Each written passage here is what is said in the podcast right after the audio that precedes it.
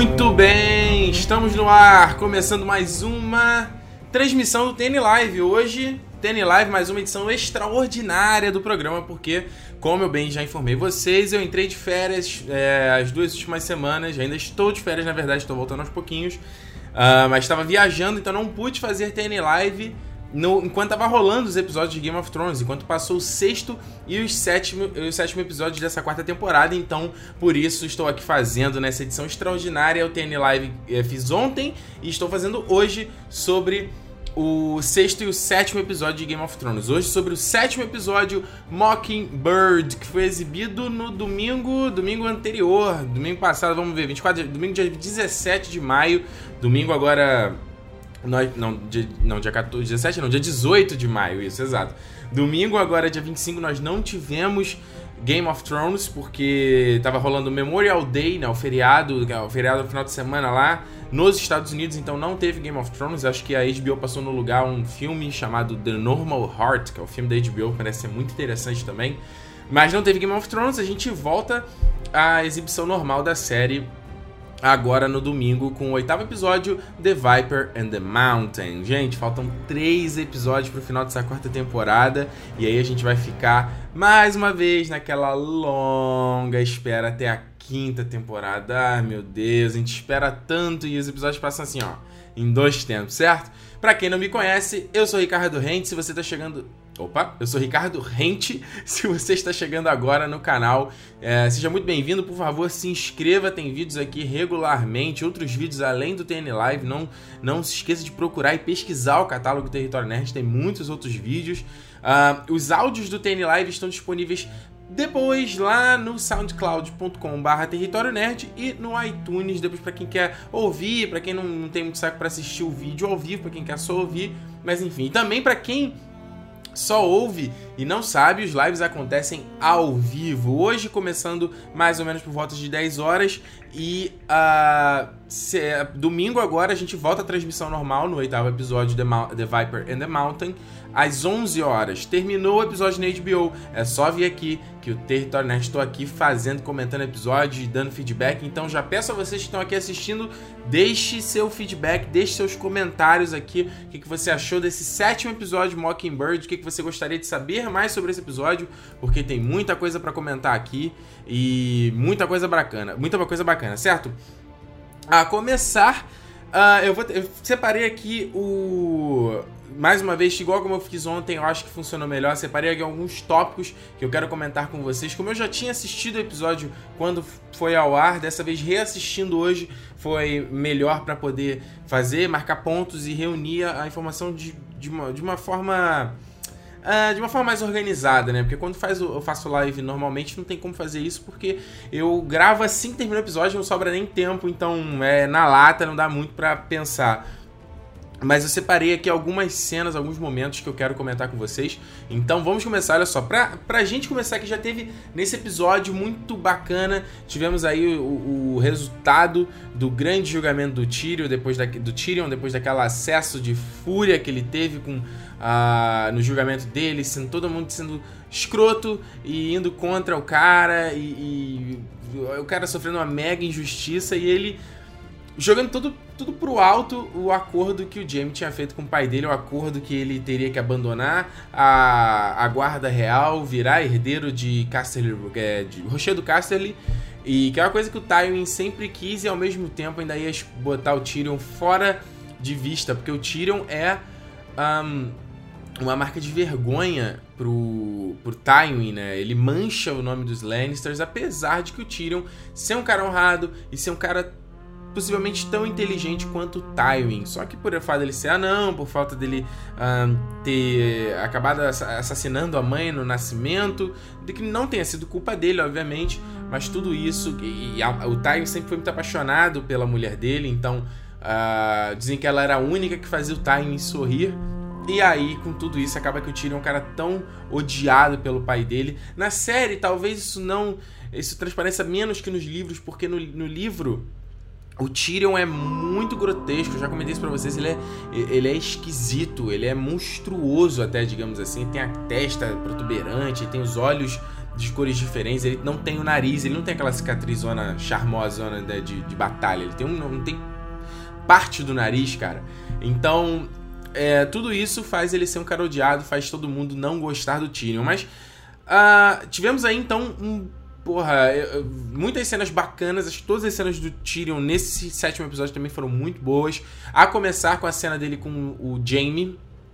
Cara, eu, o Jaime se tornou meu personagem favorito. Ele, é, ele também virou meu personagem favorito no. Um dos, meus, um dos meus personagens favoritos no livro. Os capítulos dele são muito interessantes. E é uma loucura pelo feedback, por como a gente ia vendo ele, assim, no começo da série, né, no começo do livro, a gente vê ele como um grande filho da puta.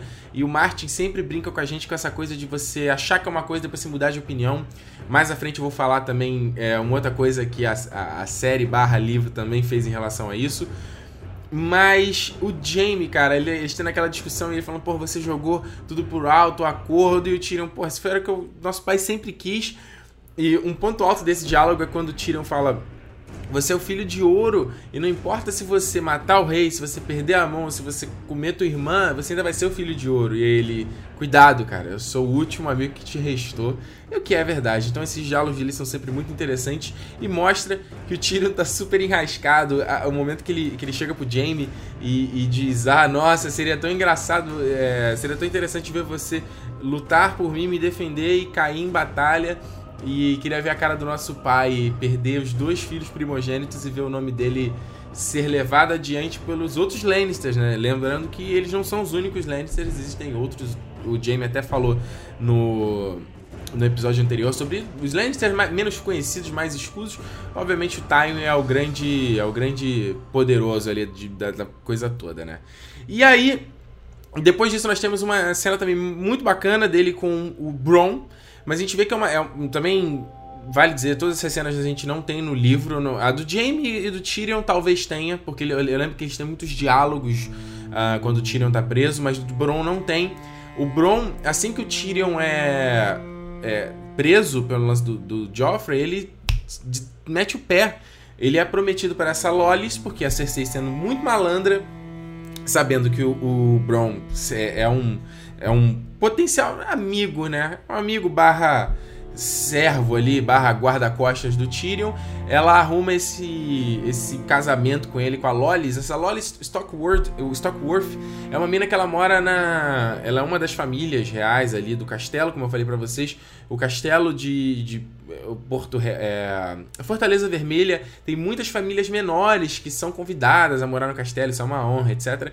A Lolis é uma dessas, ela também é de uma família menor. E o fato interessante com ela, ela nunca, nunca apareceu na série, mas no livro ela tá desde o começo. E um fato interessante com ela, se vocês forem lembrar na segunda temporada, quando tem, quando eles vão despachar a Myrcella naquele barco, quando ela vai para Dorne com o acordo que o Tyrion fez com, com Dorne, uh, eles estão voltando pro castelo e eles são atacados pelo povo que tá faminto, por, pela má gerência da porra do Joffrey, né? E nessas aí, que eles, é, o, o Alto Septão é morto, né? O, é, tem uma violência absurda. Numa, nessa daí, a Lolis é capturada e é estuprada por mais de 50 pessoas, cara. Ela, e ela, ela era uma garota virginal, meio, uh, meio frágil, sabe? Meio fraquinha. E ela fica totalmente traumatizada e carrega na barriga, barriga um bastardo que não tem nem como ela saber quem é o pai, já que foram 50 homens que né, fizeram o que fizeram com ela. Então, a presença dela no castelo é meio incômoda, porque ela tá. Ela, ela é, tá sofrendo esse, esse trauma, né? De, com, com, as consequências desse trauma. E também porque ela tá com esse filho bastardo, que é um. É, é um climão, digamos assim, ali para toda a família Stockworth. E aí a Cersei arruma esse casamento pro Bron, porque, cara, mesmo sendo uma família menor e mesmo sendo ela tendo um castelinho de merda, cara, o Bron é um mercenário. O que é um mercenário? É um cara que não tem porra nenhuma e que pega a espada dele e vende para quem paga mais, para que ele consiga pelo menos uh, alguma coisa, alguma grana, sobreviver de alguma forma. E foi assim que ele conseguiu ficar, virar uma espécie de guarda-costas do Tyrion e depois virar um cavaleiro, lembrando que ele foi nomeado cavaleiro quando de, é, depois da batalha do Água Negra, né, que ele teve aquele É, na série ele, lan ele dispara flecha, no livro ele tem uma outra participação, e aí ele vira o Sorbron de Água Negra. Então, para um mercenário virar um cavaleiro, porque, pô, pra você ser um cavaleiro você tem que ter um mínimo de recursos, mínimo de alguém que te treine e você ser apadrinhado por um cavaleiro. E, um mercenário virar cavaleiro, cara, é um salto muito grande. Então, ele ser oferecido esse casamento é outro salto muito grande para o cara como o Bron. E no livro a jornada dele também é muito interessante. E aí a gente tem. É, no, no, livro, como eu falei, ele nem aparece, não tem esse diálogo com o Tyrion, ele simplesmente some, ninguém, nego, Tyrion vai saber depois que ele meteu o pé, não tem despedida nenhuma. Essa cena foi colocada na série e, e dá pra ver um pouquinho que ela tem um quê de fanservice, sabe? Porque o, o Jeremy, Jeremy Flynn, eu acho que é o nome do cara que faz o Bron, ele manda bem pra caramba. E ele transformou o Bron em uma coisa diferente dos livros. O Bron é legal nos livros também, mas ele deu um, um charme todo especial ao personagem na série. E essa cena, você vê que é muito para os fãs mesmo, para ter o personagem ali, se despedir, ter uma cena bacana. Eu gostei tudo mais, mas é uma cena. É, é, é meio preocupante essa questão dos produtores agradarem os fãs, assim, entendeu? A gente está tendo. Um, a gente vem presenciando nessa quarta temporada muitas coisinhas que são para fãs. Então eu acho que. Eu já até comentei isso num live anterior com vocês. Então isso é um pouco preocupante porque, novamente, uh, não deve ser feito. Uma obra não deve ser feita pensando no, no, no, público, pensando em agradar A ou B, porque é impossível agradar todo mundo. Tem que ser. querer contar uma história bacana e o povo que acompanhe isso. Então. Não sei, vamos ver. Mais à frente também vou falar sobre mais uma questão dessa de fanservice, certo? Um, deixa eu ver se tem algum comentário que o pessoal tá falando aqui. A Abigail tá aqui comentando sobre a Lolis. Sim, ela é conhecida por ser burra, exatamente. Um, comentar aqui só do então do, da última cena do Tyrion, que foi a cena dele com o Oberyn. Cara, que cena bacana, já tá aí como uma das top cenas dessa temporada. O diálogo deles demais. O Pedro Pascal, como eu entrei no live de ontem, ele me surpreendeu, ele está me surpreendendo, ele manda muito bem, ele foi muito divertido no julgamento do Tyrion. E aí quando ele, ele fala pra Shay, né, ele fala, ah, então você, e você, ele faz com um dedinho assim, então você fudeu ele e tal. ele, ele é muito engraçado e ao mesmo tempo ele consegue ser dramático, então tô gostando muito do Pedro Pascal como o Oberyn. E essa cena foi muito interessante para mostrar um, contar um pouquinho assim desse diálogo, desse passado do Tyrion, passado dos personagens e mostrar que ele já tinha visitado o rochedo Casterly porque o, o, estava rolando umas negociações do Tywin para que a Cersei se casasse com o Oberyn e aí sim eles fortalecessem essa união. Se eu não me engano, talvez o Jaime ia casar com a Elia também, que depois se casou com o Rhaegar. Então, uh, e ele vê o Tyrion, isso tem no livro, esse, eu não sei se é exatamente o Oberyn que conta isso, mas tem essa de, uh, de acho que tem sim, essa cena, é, é, acho que no primeiro encontro, quando ele chega em Porto Real, gente, quem leu o livro aí pode deixar nos comentários se eu tô maluco, acho que quando ele chega em Porto Real, ele conta isso, que, ah, nós já nos conhecemos, isso foi uma decepção, porque todo mundo falava que você era um, um demônio, você era a grande vergonha do Tywin Lannister, e no final você era simplesmente um bebê meio esquisito, mas era um bebê. E eu achei muito dramática a cena, o poder dramático da cena uh, presente. Peter Dinklage, mais uma vez, só com olhar. Bom que ele. O, o quem dirigiu ali a cena manteve o, o, quadro nele enquanto o Oberyn tá falando, só a voz do Oberyn em over, né? E no em over não, em off, e a câmera no Tyrion e ele, o olho dele fica marejado e ele é muito legal, muito boa essa cena e o e principalmente depois dela, quando o. que ele fala. O Tyrion fala, a Cersei no final sempre consegue o que ela quer. E a Oberyn, e o que eu quero? E aí, é um pouco diferente essa, essa relação do Oberyn. Eu acho que eu também já comentei isso no live. Uh, porque ele vai para Porto Real querendo investigar quem foi o responsável pela morte da irmã. Não só por quem matou efetivamente, mas por quem deu a ordem. Porque uh, acho que. Eu não sei se acho que ele sabe que é a Montanha, mas ele quer saber se o Tywin deu a ordem, entendeu? Isso é muito importante para ele. E um parte do acordo que ele faz com o Tyrion é esse: ele fala, Eu sou seu campeão se você me contar se foi o seu pai que deu a ordem. E aí eles deram uma simplificada na série. Um, não sei se foi a melhor. Não, não tenho uma opinião se foi melhor ou pior, apenas diferente.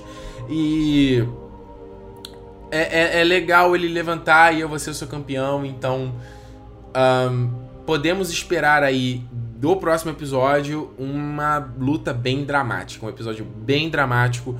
E porque, cara, no livro é de você ler, de você perder o fôlego. É muito interessante, muito, muito interessante. Certo? Deixa eu ver aqui se tem mais algum comentário do pessoal. Uh, o diálogo dos dois no episódio, no livro, acontece quando o pessoal de Dorne chega na cidade. Exato, como a Abigail bem lembrou aqui. Uh, é, o, o, o, o, WQ Creative tá falando que, tá meio bugado aqui a, a transmissão. Vocês me deem o um feedback, galera. Minha conexão tá meio, meio problemática aqui. Quem tá ouvindo depois isso em áudio tá conseguindo ouvir tranquilo, porque eu gravo a parte. Mas vamos tentar aqui levar o programa na, da melhor forma. É...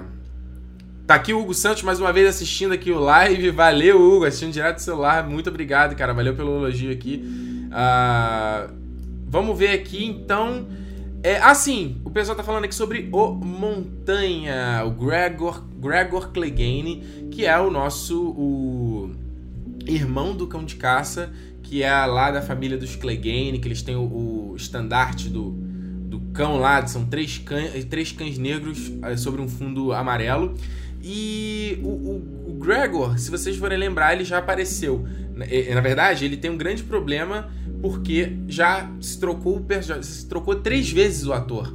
Já foi um na primeira temporada, já foi outro na segunda temporada, já, e na terceira ele não aparece, se eu não estou enganado, e agora é outro na quarta temporada. Na primeira temporada, se vocês forem lembrar, naquele momento que tá tendo o um torneio e o ele, ele, ele luta contra o Sor Loras Tyrell, e aí os, o Loras monta uma égua que tá menstruada, e aí o, o cavalo do. Corcel do Montanha fica todo louco e derruba ele do cavalo, ele acaba não conseguindo ganhar, ele mata o cavalo, tenta matar o Loras, e aí o, o cão de caça intervém e tal. É, é, é, eles têm um, um.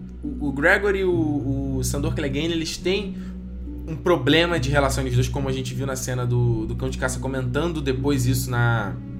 conversando com a área. E como a gente viu, agora tem um outro ator. Se alguém comentou, falou aqui nos comentários, deixa eu ver quem foi. Ah, deixa eu ver aqui. Alguém comentou sobre o ator. Foi o Lucas Vitor, falou que esse é. Uh, não gostei desse novo ator que está interpretando Montanha. O Conan Stevens era muito melhor. Se eu não estou enganado, Conan Stevens é o da primeira temporada, né? Eu concordo com o Lucas, cara. Esse cara é. Ele tem muito mais cara de. É, de alguém evil. Esse cara novo que tá fazendo aí o, o, o Montanha, ele, ele é um dos ele, ele é um dos três maiores, os caras mais fortes do mundo, cara. E esse maluco, se eu não estou enganado, ele tem 22 ou 23 anos, ele é novinho. E mas tu vê o tamanho do cara e ele é forte pra caramba, ele faz aqueles aqueles exercícios de é, levantar coisas super pesadas, puxar caminhão. Só que quem viu todas as fotos do cara nos bastidores, ele é um super fofinho, sabe? Ele tira. Eu não vou saber dizer o nome dele porque ele é. Ele é de algum país aí da Europa e o nome dele é super complicado, só um minuto. Mas o. Ele é um cara super nice guy, assim, tem um monte de foto no, no Instagram dele, nos bastidores do Game of Thrones, com a Lena Headey, com todo mundo ali do, do elenco. Ele, é, ele viu que ele mostra realmente ser um nice guy, mas ele é huge, cara. Ele é gigante e os caras ainda me fizeram o favor de filmar ele de baixo para cima para ele parecer maior ainda, né? Como se precisasse, né? E eu não sei muito bem a questão da cena, né? Porque a, a cena dele ele é simplesmente matando um, um bando de bunda suja ali. Que a, a cena mostra, obviamente, que ele é cruel Desculpa. E ele consegue matar os caras com uma porrada só da espada, mas não mostra muita questão da habilidade dele, né? Porque o, o Montanha, ele é um cara, ele, ele, é conhecido como uma montanha que cavalga, porque ele é gigantesco e o cavalo dele também é super bestial, é bizarro. É... Mas o, o, o que acontece é que o, ele é um cara que comete milhões de barbaridades pro Tywin, que a família dos Clegane é vassala do, da família dos Lannisters. E ele e o Amory Lort, que é um outro também vassalo do Tywin, são dois caras que bizarros e que barbarizam realmente. E só mais um minuto. E aí, o, o Montanha, obviamente, a Cersei querendo garantir que realmente o, o Tyrion vai morrer, porque, cara, ninguém, quase ninguém consegue enfrentar uh, o Gregor Clegane, todo mundo perece ou se ferra na mão dele.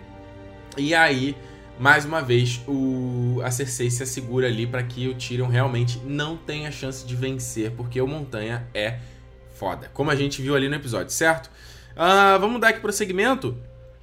É, falando do Montanha, obviamente, falando do, do Sandor Clegane, ele aquela cena. Tem duas considerações, na verdade. a gente tem no primeiro momento uma cena que não é tão bacana do cão de caça com a área. Eles dois. Uh, aquela cena que eles encontram cara ali, eu acho que ela é muito longa. Uh, longa em excesso, sabe? Às vezes eu, eu, isso é uma coisa que me incomoda um pouco no Game of Thrones. Eu não tenho problema com série que é devagar, que, que vai, que toma o seu tempo, toma o seu tempo de condução e, e etc. Mas o, o, eu acho que essa cena é demasiadamente lenta e para depois no final ter o ataque ali do maluco no pescoço do, do cão de caça e aí tem o outro com as espaço, sabe? É meio esquisita aí a área, depois fura o coração do cara, o cara cai no chão. Eu acho que ela, é a cena me parece um pouco mal dirigida e uh, acho que eu, eu não sei, obviamente, você consegue entender o que que ela quer te passar, novamente, da questão do, do, do Cão de Caça ali continuar ensinando a área as coisas da vida, digamos assim. E a gente tem essa questão da, de, dela, dela aprender a matar e tá, virar uma assassina, etc. Mas a cena eu acho novamente um pouco mal dirigida e esses eu não sei muito bem. Eu, não, eu, eu, eu, eu, normalmente acho ela muito longa. E aí depois nós temos uma cena com os dois que, são, que é muito interessante, que é o, o cão de caça, sei lá, eu não lembro se na primeira temporada tem isso. No livro tem, que é ele se abrindo, no caso, pra Sansa. Ele, ele tá meio bêbado, aí ele conta sobre essa questão de ser queimado. E fala que se ela contar para alguém, ele vai matar ela. Eu acho que isso não tem na série, não me lembro. E aí. Uh, ele pela primeira vez contando como é que ele conseguiu essa marca, que é um. mostra que, que o cão de caça, ele. Obviamente, ele não é uma flor, mas ele não é cruel como o irmão dele. O irmão dele é realmente cruel e é um cavaleiro. Eu não sei se você já. Até já falou isso na série, que ele, ah, cavaleiros, ele cuspe em cavaleiros, alguma coisa assim. É. Mas porque, porque justamente o irmão dele é o que é e é um cavaleiro. E, a, e essa coisa de. O cavaleirismo é muito. É, é, uma coisa de honra. E, né? Só que no mundo de Game of Thrones, a maioria dos cavaleiros são tão ruins quanto os bandidos, né? O que, que diferencia eles, que eu já até comentei isso em relação a Brienne, que é, é uma pessoa que vê o, o knighthood, né? A questão de você ser um cavaleiro como muito honrada, ela, apesar dela ser uma mulher, coisa que muitos homens não veem, veem, né? É, é, são tão ruins como bandidos, como eu já falei. E muito uma vez uma cena muito bacana, o cara que manda, que faz o, o clã de caça manda bem, a menina que fez a área mandou bem também, foi uma cena muito interessante e é, é aquele negócio, cara. É, o, é, no mundo Game of Thrones não existe nem bom nem mal. É, é o mundo de cinzas, é um tom de cinzas. As pessoas é, podem ser boas e cometer atitudes dúbias e a pessoa pode ser ruim e ter atitudes positivas e é sempre essa mudança de visão, como eu falei antes, a questão do Jamie, a gente viu o Jamie muito de um jeito, ele virou outra coisa, né? E tem um cão de caça, a gente começa a ver ele de um outro jeito. Então é sempre essa questão do ponto de vista e isso para mim é, é, um charme absurdo dessa série. Mais uma vez, essa, essa foi uma cena que muito bem, cara, muito bem. Gostei mesmo. Olha só, a pessoa tem reclamado muito aqui da conexão. É, gente, eu, eu testei muito a minha conexão, realmente ela tá problemática. Eu tô tentando fazer, é, tentando fazer aqui para não falhar o compromisso com vocês. É, não sei se depois é, no ar fica minimamente assistível, mas tem a versão em áudio no SoundCloud depois, então quem quiser, que não tiver conseguindo acompanhar, pode ouvir depois no SoundCloud e pode ouvir depois no iTunes, certo? É, mais uma vez, o mundo é dos nets, o mundo é dos nets. Uh, vamos lá, olha só, passando aqui adiante. Como eu falei da Brienne, cara, um ponto negativo desse episódio, a conveniência do roteiro em relação a Brienne, cara. Porque, pelo amor de Deus, vamos lá. O continente de Westeros é imenso. E tudo bem, a série tem um monte de coisa para abordar, tem um monte de tramas e subtramas, e não dá para ter tudo na série, eu entendo isso. Mas, cara, eles, essa trama toda da, da Brienne em busca da Sansa ela tá sendo podada de uma forma, cara, porque no livro olha só, assim, são mídias diferentes, tá? Eu entendo isso completamente. E eu não sei se tudo que tem no livro daria para ter na série. Muito provavelmente não. Porque a trama da Brienne, essa coisa da busca dela, ela é uma, é uma, é uma trama longa. Ela vai em tal lugar e consegue um pedaço de informação, vai em outro lugar consegue um pedaço de informação aqui ali.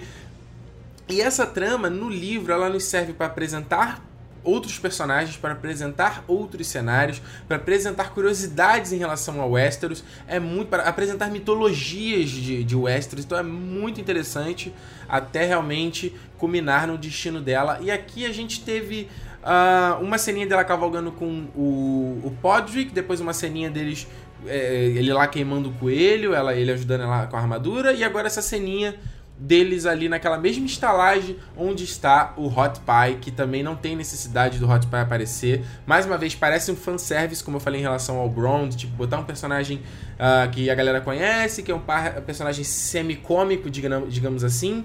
Uh, e novamente, me parece muito conveniência ele chegar e, e, contar tudo pra ela, ah, porque posso não conhecer Sansa, mas eu sei quem é a área. Ah, e tinha um cara também que foi preso e tinha cara sabe, por que, ele tá cuspindo isso? Me parece conveniente demais. É legal você ver pelo menos ele ali tendo o, o, a torta de lobo, né? Bem mais bonitinha do que a primeira que ele deu pra área na temporada passada.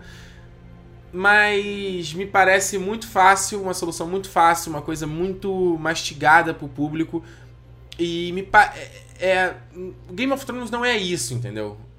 Pelo menos os livros não são isso. É uma série que te desafia a você interpretar, a você acompanhar, porque é um mundo grande, são muitos personagens, e você juntar isso, parecer que tá todo mundo ali numa mesma vizinhança, acho que tira um pouco da força desse poder narrativo de Game of Thrones, entende?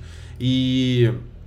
Mais uma vez, parece como um fanservice. Certo? Então não me agrada muito, e aí eu não sei até onde isso vai dar. Quer dizer, eu, eu sei até onde. Acredito que eu sei onde eles. como é que eles querem terminar essa temporada da Brienne. Gosto do final, mas eu acho que esse caminho até lá tá muito tortuoso, muito. É uma adaptação muito esquisita. Muito, muito, muito esquisita. E aí, para fechar, falando da, da busca da Brienne pra, pela Sansa, nós temos a Sansa no Vale do, do Eyrie. E tivemos uma cena que é muito bonita, porque a, a primeira cena dela na neve, caraca, que lindo, cara. Que lindo o cenário, que lindo a fotografia, o contraste do cabelo dela super vermelho com aquela, aquele azul do, da, dali do gelo do Irie e ela monta o castelinho. É uma cena muito uh, emocionante no livro, porque, obviamente, na, é, na série eles não conseguiram fazer isso, talvez teria tempo para isso, mas no livro ela vai montando o castelo e ela tem lembranças e lembra de todo mundo, lembra dos irmãos, lembra de coisas que ela achava que eram banais e que ela na época queria se ver livre dali, livre daquele mundinho limitado que era o Interfell e conhecer cidades, conhecer palácios, conhecer cavaleiros. E quando isso aconteceu, só teve merda na vida dela, então é muito emocionante. Ela chora, se não tô enganada, ela vê, é, ela monta uh, todos os pedacinhos ali de Winterfell e vai lembrando de cada momento. É muito emocionante. E aí você tem uma cena com, com o, Robert Arryn, que ela dá um tapa nele, que é também. Uh, é, a gente, como fã, gostaria de dar esse tapa. E aí o encontro dela com o Mindinho.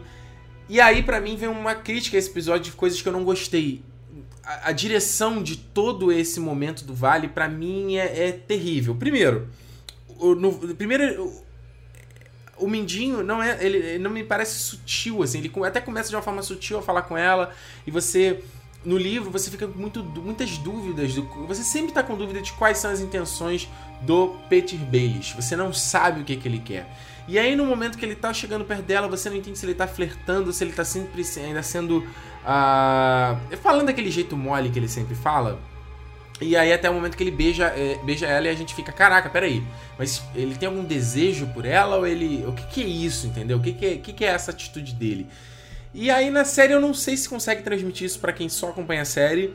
É, eu não gosto da direção do episódio, da direção do beijo. E aí é, eles se beijam, aí ele, se você vê, eles se beijam e colam a boca e fica parado. E aí a câmera sobe, mostra que a Lisa tá olhando e aí desce. Me parece muito mastigado, muito. Muito fácil, cara. Mais uma vez, eu acho que não precisava ser assim, acho que não precisava mostrar a Lisa olhando isso. Ou mostrava ela olhando e, sei lá, cortava a cena, sabe? Não precisava eles congelam com beijo, a boca colada, sobe a câmera, mostra, desce, tipo, olha, a Lisa viu eles dois se beijando, ó, não sei o quê. Parece que a, a, cena pausa dele se beijando e aí quando volta a câmera despausa, sabe? Meio esquisito, não gosto. E logo depois uh, a Lisa tentando empurrá-la lá da Porta da Lua. Também é uma grande diferença no livro, porque a gente ali tem uma, um outro personagem ali nessa cena que é o Marillion, que ele é um, é um bardo, né? um, um músico. E a Lisa chama o Marillion e pede pra ele tocar música, ele toca música alta para que, ele, pra que ela grite com ele, com a, a Sansa e vai tá ameaçando ela e ninguém ouça o que, que tá acontecendo.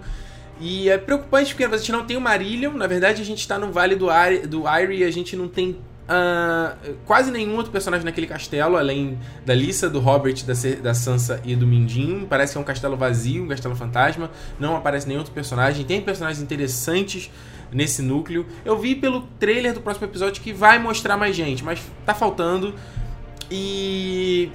Cara, principalmente a cena do, do Mindinho mandando ela parar, mandando ela largar, e ah não, eu vou mandar ela embora. E se você perceber, a cena tem um erro de continuidade. O Mindinho tem uma hora que ele tá meio. para quem tá ouvindo, não vai. Eu vou tentar descrever. O Mindinho tá meio de lado ele tá com o um ombro em primeiro plano, assim, falando, mandando pra let, let, let, let, her go. E aí quando a câmera fecha nele, ele tá de frente. Então é, é esquisito, sabe? Um erro de continuidade na postura que ele tá, na, na, no semblante dele.